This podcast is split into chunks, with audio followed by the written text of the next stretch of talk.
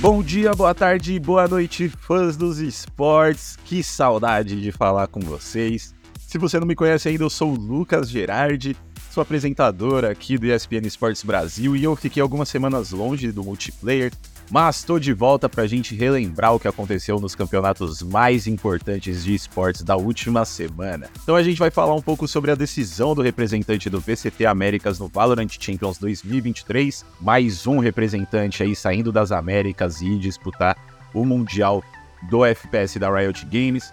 O desenrolar do CBLOL que já está no seu segundo turno, então as equipes estão correndo aí para se arrumar e garantir uma vaga nos playoffs. E também obviamente, um pouquinho sobre o IM Cologne de CSGO, que vai ser o campeonato de estreia do Fallen e do Cello junto da Fúria, então um campeonato importantíssimo para os brasileirinhos assistirem. Então fica aí que logo depois da vinheta vou falar tudo sobre esses campeonatos.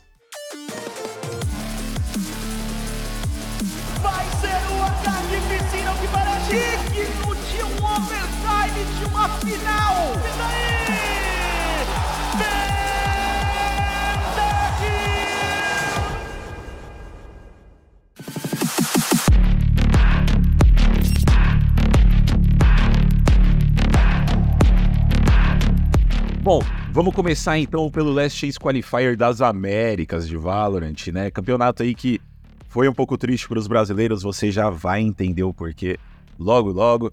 Mas o campeonato ele aconteceu aí entre os dias 15 e 23 de julho, com as sete equipes que não tinham garantido uma vaga no Champions ainda, se enfrentando em busca de conseguir um lugar no Mundial do Valorant, campeonato mais importante da FPS aí durante todo o calendário, né? do ano de 2023. Então, era a última chance da galera conseguir se classificar para esse campeonato tão importante do FPS.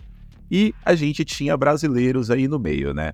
É, eram sete equipes no VCT Américas, para quem assistiu, são dez equipes né, no total, mas a Loud, a Energy e a Evil Geniuses já tinham classificado por terem, por terem terminado no top 3 do VCT Américas, então eles ficaram de fora, não tiveram que suar a camisa aí para tentar uma vaguinha, mas a gente tinha aí Fúria e MBR, duas representantes brasileiras nessa última chance. Se você assistiu o campeonato, você já sabe que as coisas não aconteceram da melhor forma pra gente, mas se você não assistiu, fica tranquilo que eu vou falar um pouquinho de como que foi essa caminhada brasileira aí.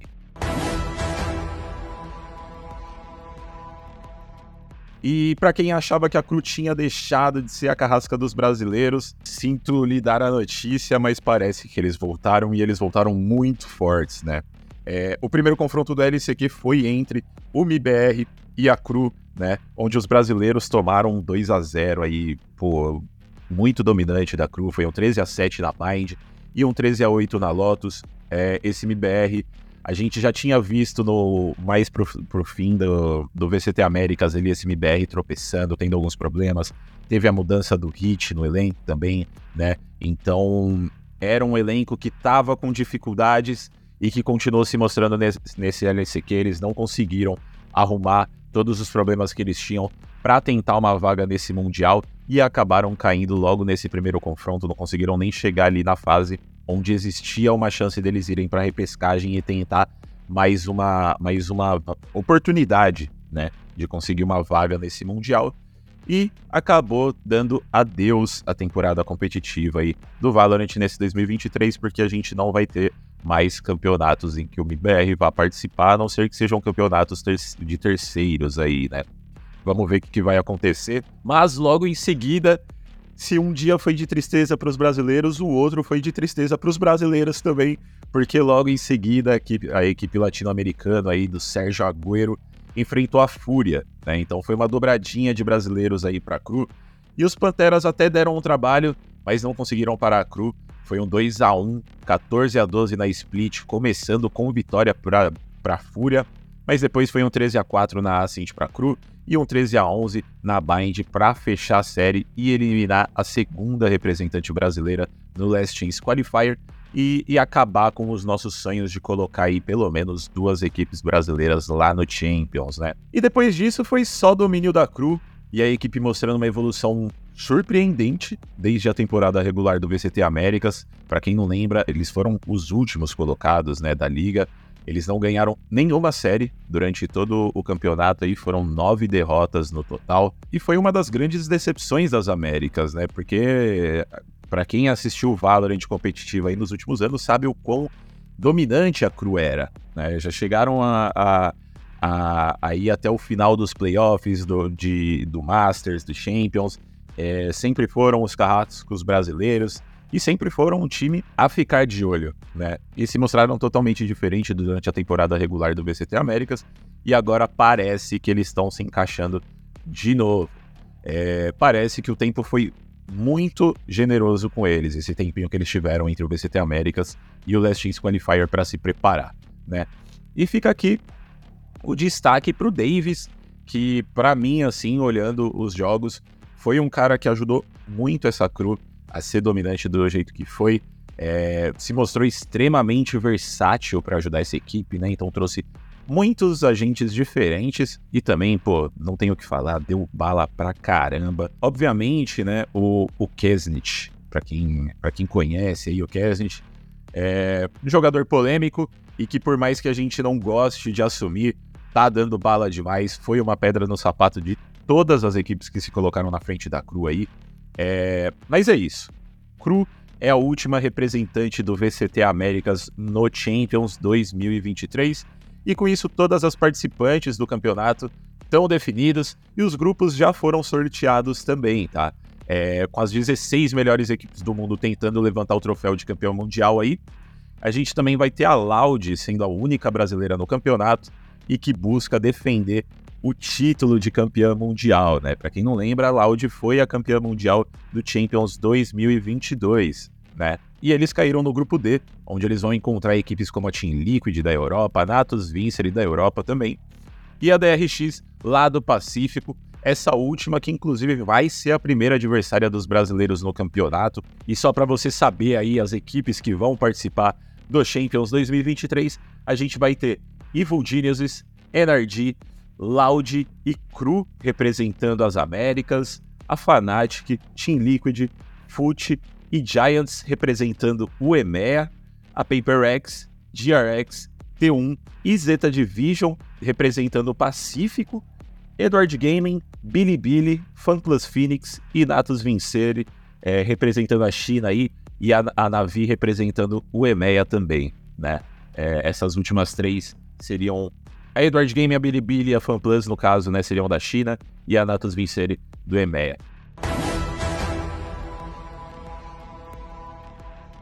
O Mundial de Valorant ele começa aí no dia 6 de agosto e vai até o dia 26 do mesmo mês, e você pode ter certeza que vai encontrar muito conteúdo sobre o campeonato aqui pelo ESPN Esportes Brasil. Então fica de olho lá no nosso Twitter, ESPN Esportes BR também no nosso YouTube ESPN Brasil, onde a gente publica alguns conteúdos ali sobre esportes também, e obviamente no nosso site www.espn.com.br barra esportes, onde a gente coloca lá entrevistas, vídeos, curiosidades e muito mais.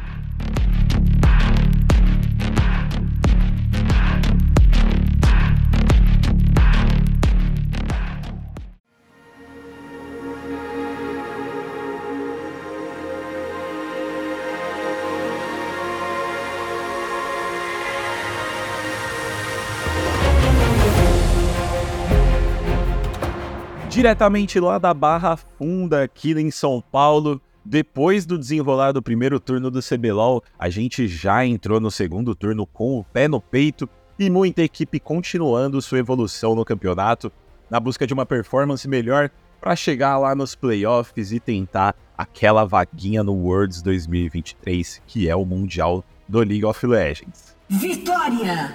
Então, nesse último fim de semana, rolou a sétima semana do campeonato é, faltando apenas duas para a definição desses playoffs, e a gente viu o fluxo abrindo os dois dias de competição e dando show contra equipes aí como a Red, que para quem não sabe foi uma das equipes mais dominantes durante o primeiro turno, e também contra a Liberty, que já é aí muito oposto, tá no, no fundo da tabela ali, tá, tá capengando no campeonato, é, e que demorou um pouco é, para começar a se mostrar bem forte, né? A equipe do Fluxo, no caso, é, demorou para conseguir encaixar aí, né? A gente conversou com o Turtle no, no fim do primeiro turno. E ele comentou sobre essa demora, então se você tiver é, curioso, dá uma olhada lá no nosso site que tem essa entrevista com eles. E parece que começou a entrar no caminho certo e começou a conseguir transferir os resultados dos treinos para o stage, né? Porque isso foi uma coisa que o Turtle falou aí, que, que tem atrapalhado essa, essa equipe do fluxo. E parece que agora as coisas estão começando a dar um pouco mais certo para eles, né?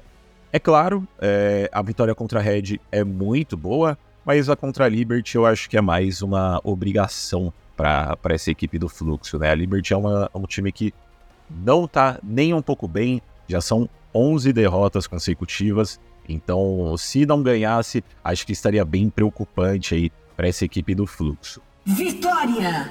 E do mesmo jeito que o Fluxo aí chegou muito bem nessa sétima semana, a PEN também se mostrou extremamente forte Equipe aí que, para quem assiste o CBLOL, já sabe que é uma equipe muito forte, né? Esteve nas últimas finais. Nesse fim de semana aí, o Dinquedo e o Bivoy simplesmente destruíram tudo, tudo. Derrubaram e ajudaram a PEN a derrubar o Vivo K-Stars e a Red Kennedy. Diferente do fluxo aí, a PEN teve um fim de semana onde eles encontraram dois times que estão em um bom momento no campeonato, né? Vivo Cage é, tá em quinto lugar atualmente, mas estava se mostrando uma equipe muito forte durante o primeiro turno e a Red Kennedy dispensa comentários.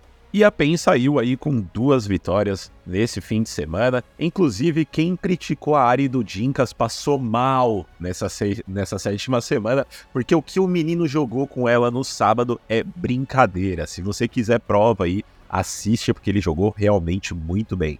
Vitória! A Kabum que é a segunda, o segundo time com mais títulos do CBLOL, continua mal das pernas, né, para falar o mínimo, é, no campeonato. E parece que a vitória no fim de semana retrasado não foi o suficiente para ajudar eles a se reerguer nesse segundo turno. Saíram desse sétimo fim de semana é, com duas derrotas. É, tá mal, tá lá disputando a, a lanterna da tabela junto da Liberty, ambas as equipes com uma vitória apenas e 13 derrotas. Então, assim, então não tem muito o que falar sobre essas equipes, sendo muito sincero, assim, porque estão realmente é, atuando muito mal né, nessa etapa aqui do CBLOL. E a situação, como eu acabei de dizer, né, a situação é a mesma para a Liberty, continua perdendo o campeonato. E como eu já falei lá no começo, já está na sua 11 derrota seguida aí no CBLOL. E se a gente for ver outras equipes que estão no fundo da tabela aí, parece que o tempinho de adaptação da luz junto do Enel parece que tem sido um pouco mais tranquilo para a equipe aí. É, eles jogaram nesse fim de semana contra a Fúria e a VKS, que são dois times muito bons. A Fúria tá mandando super bem, né? Agora ela tá um pouquinho mal das pernas, mas foi uma equipe que surpreendeu com nomes novos, indo muito bem no primeiro turno. Agora começou a dar uma tropeçada ali, mas é uma equipe muito forte e a VKS, já falei um pouquinho sobre eles. E a Luz jogou contra essas duas equipes nesse fim de semana e os jogos não foram tão difíceis para a equipe. Então pode ser que esse time surpreenda nas próximas semanas aí para assegurar uma vaga nos playoffs. Eles conseguiram sair com vitória em cima da Fúria, mas contra a VKS foi um pouco mais complicado, eles não conseguiram ganhar o jogo. Mas foi um jogo que é, essa equipe da Luz bateu de frente com a VKS, né? Conseguiu dar trabalho para eles para não sair com uma derrota aí tão doída. Vitória! E também tivemos nesse fim de semana aí a grande Loud, né? Campeã do CBLOL nos últimos dois splits.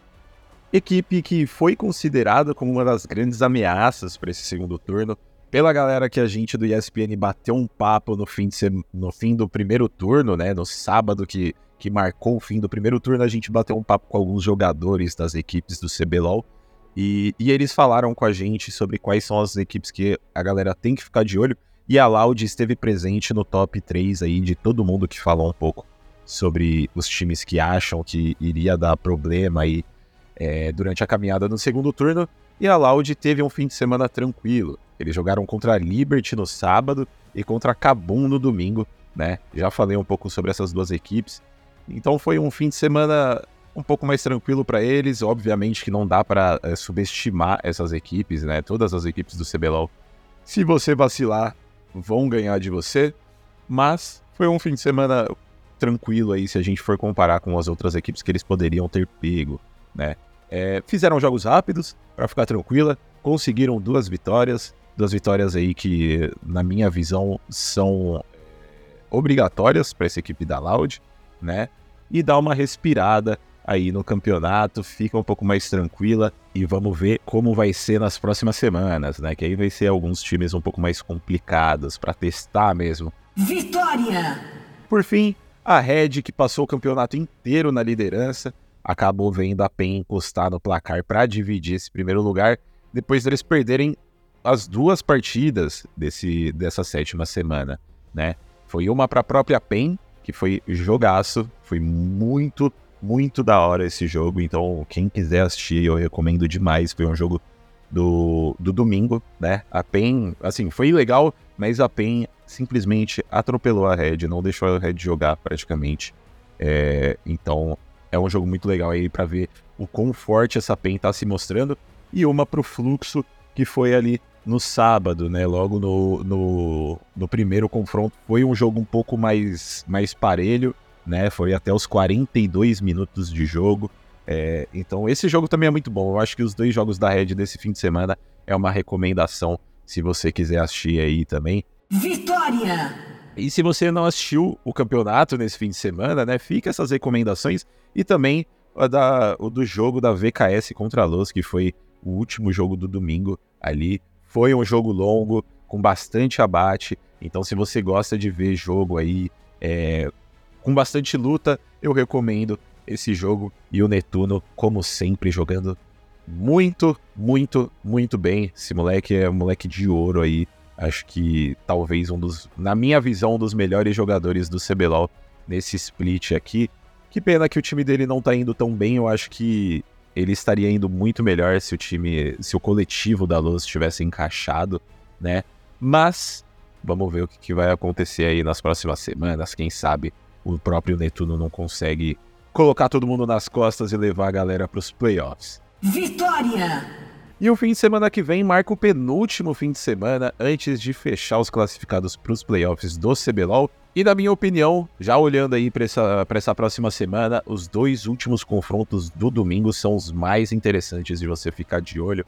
Loud contra a Fúria, equipe aí, como eu disse, que está sendo cotada como a mais perigosa do segundo turno contra essa Fúria que tá sendo muito legal de acompanhar. Eu tô gostando muito de ver os jogos da Fúria, por conta de ter esses jogadores mais novos que estão mandando bem, não estão se abalando e que estão trazendo um desempenho super interessante em contrapartida aí contra times que têm nomes muito experientes, né? É um time novo com jogadores que já conquistaram algumas coisas, mas de certa forma é um pouco menos experiente que muitos dos elencos que tem no CBLOL aí. E que tá sendo muito legal de ver essa equipe evoluindo. E Fluxo contra PEN, né? PEN que tá muito bem, é, tá disputando esse, esse primeiro lugar com a Red aí, e o Fluxo que vem mostrando uma, um desenvolvimento, uma evolução nessa equipe. Muito, muito bacana de acompanhar, então acho que vai ser um ótimo teste para essa equipe jogar contra a PEN. E se eles ganharem esse, essa série aí, essa série não, né? Essa partida, acho que vai dar um boost de confiança pro, pro coletivo muito grande. Vitória! E depois desse fim de semana, como eu já falei, a PEN e a Red dividem o topo da tabela, com o Fluxo vindo em terceiro lugar, a Loud em quarto e a NTZ e VKS empatadas em quinto. Então é basicamente isso que aconteceu no CBLOL nesse fim de semana e agora a gente sai daqui de São Paulo e vai lá para a Europa para falar um pouco sobre a estreia do, do Fallen e do Cello pela Fúria no IEM Cologne 2023, um dos campeonatos mais emblemáticos do Counter-Strike internacional, e que a gente vai ter a oportunidade de ver o professor vestindo o uniforme dos Panteras e ver aí, ter um gostinho do que vem pela frente.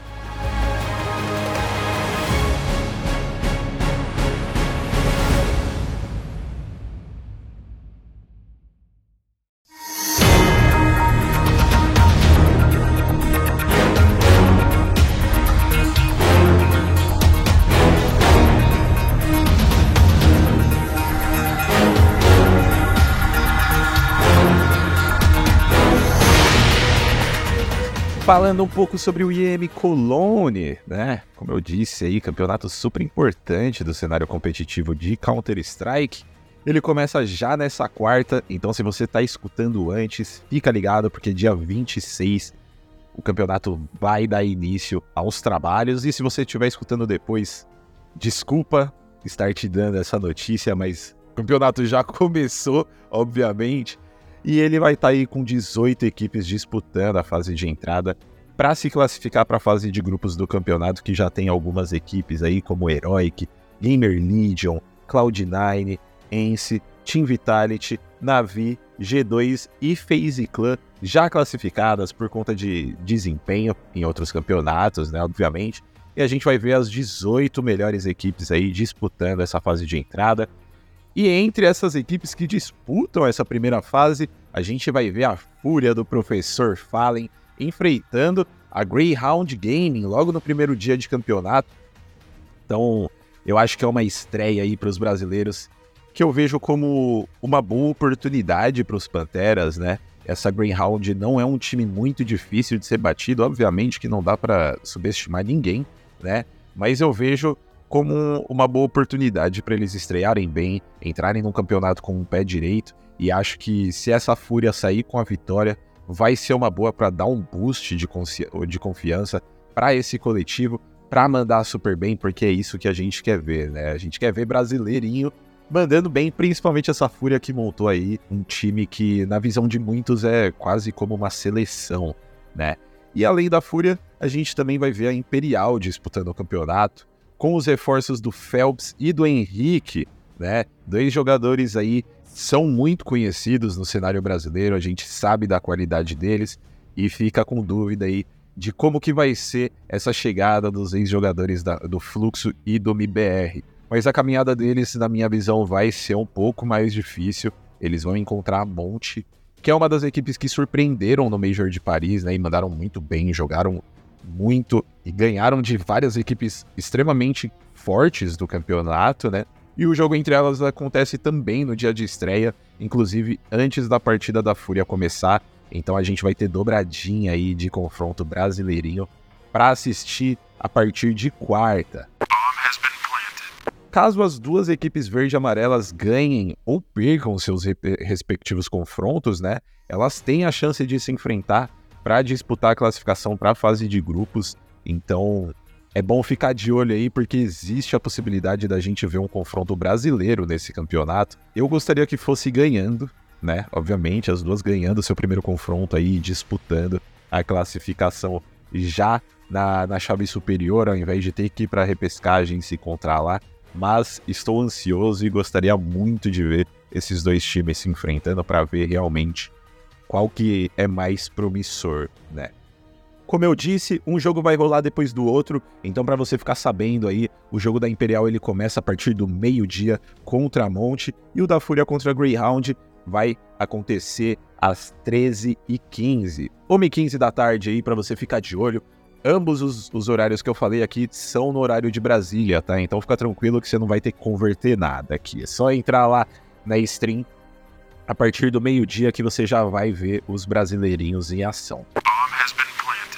É, acredito que a galera tá mais empolgado para ver os Panteras em ação, né? Por ter recebido o Fallen e o Cello, dois jogadores muito grandes aí do nosso cenário. E pelo que a gente pôde ver da coletiva de imprensa que rolou da Fúria, né, na semana passada, parece que a mentalidade da equipe tá no caminho certo para se tornar um dos grandes times atuando internacionalmente é, agora, né? Ele, o Fallen já falou que o objetivo é sim de levantar troféus junto da organização, e obviamente que todo mundo quer levantar troféu todo mundo quer trazer de volta a era de ouro do, do CS brasileiro, mas ele também deixou bem claro que eles têm ciência que é um processo longo, precisa ter uma evolução, eles precisam focar no dia a dia também para manter um clima legal na equipe e ter essa evolução e que é um processo longo e complicado, né? Então eles não estão apressando nada, estão com o pé no chão. O Akari também participou e falou um pouquinho sobre isso. E na minha visão, isso já é uma, uma coisa extremamente boa, né? Eles não entram com salto alto, sabem que, que não vai ser de um dia para o outro que eles vão conseguir esses resultados e vão trabalhar bastante aí para, quem sabe, trazer essa era de ouro para a gente. E se você quiser ver alguns cortes ou até mesmo a coletiva inteira da Fúria, inclusive eu recomendo bastante, foi muito interessante, teve muita pergunta boa dos jornalistas e também muita resposta boa do, do Fallen, do Cello, do Akari e do Guerri, que foram os quatro que participaram da coletiva, né? Falando sobre as mudanças e o campeonato. Dá uma olhada lá no nosso site espn.com.br barra esportes, onde você vai poder ver alguns cortes que eu mesmo fiz lá, é, tanto em vídeo quanto em texto, e também a coletiva inteira tá no nosso site e também tá no nosso YouTube. Já passei, mas pode ficar tranquilo que se você esqueceu, eu falo de novo. ESPN Brasil lá no site vermelho, onde a gente publicou a coletiva na íntegra para vocês. E é isso aí, galera. Espero que vocês tenham gostado. Muito obrigado por ouvir até agora. A gente se vê na semana que vem. Tchau, tchau.